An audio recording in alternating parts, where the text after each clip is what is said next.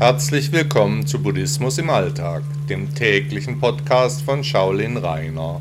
Schön, dass ihr wieder hier seid.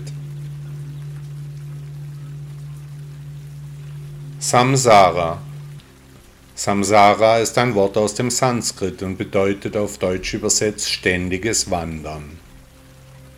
Es zeigt auf den Kreislauf der Wiedergeburten, auf die immerwährende Abfolge aus Geburt, Alter, Krankheit und Tod, das ständige Werden und Vergehen, der Zyklus, der das Leiden erst begründet. Wir leiden, weil wir nichts halten können, weil alles Anhaften nichts bringt, nichts gehört uns, nichts können wir behalten, weil eben alles vergänglich ist. Aus dem ewigen Kreislauf Samsara können wir aussteigen, wenn wir loslassen, wenn wir die Anhaftungen beenden, das Wollen und das Wünschen aufgeben, damit Erkenntnis erlangen, so in das Nirvana eintreten.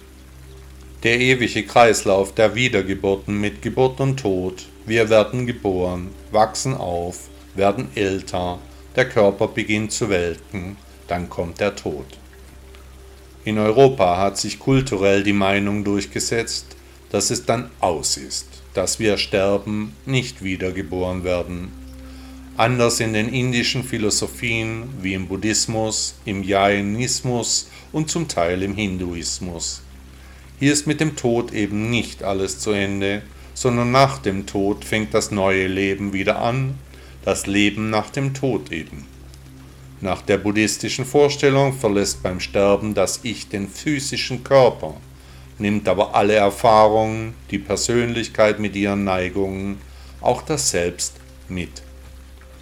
Besonders auch das Karma folgt dem Ich in eine Zwischenwelt, eine erdnahe Ebene, der Welt der Lehre, genannt Astralwelt. Aber diese Welt ist nicht wirklich leer, aber sie ist völlig anders. In dieser Zwischenwelt besteht alles aus purer Energie und ist voller unglaublicher Kraft. Kaskaden von Kräften finden ihre Abbildung in Schleifen und Spiralen. Diese Zwischenwelt ist voller Farben, die Energien von vielen verschiedenen Ichs treffen sich, erschaffen in der Konsequenz neues Leben. Sie interagieren, sie harmonieren. Der Kreislauf des Lebens Samsara geht weiter hoch und runter, vor und zurück. Das Rad dreht sich weiter. Heute ist alles gut, morgen alles schlecht.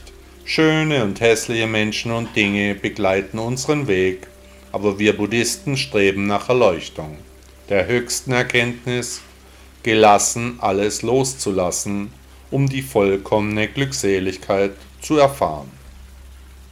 Wo ist Ihr wahres Zentrum? Wo sitzt Ihre echte Persönlichkeit? Wer sind sie wirklich? Ihre wahre Buddha-Natur findet sich in ihrem Ich, nicht außerhalb. Aber tief in ihrem Inneren, da wissen sie, dass auf den Tod wieder das Leben folgt.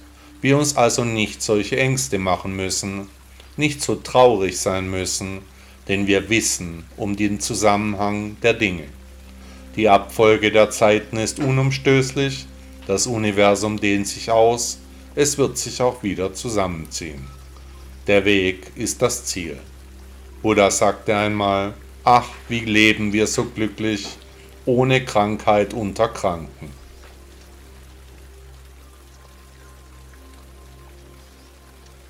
Herzlichen Dank, dass Sie Buddhismus im Alltag gehört haben. Bis morgen.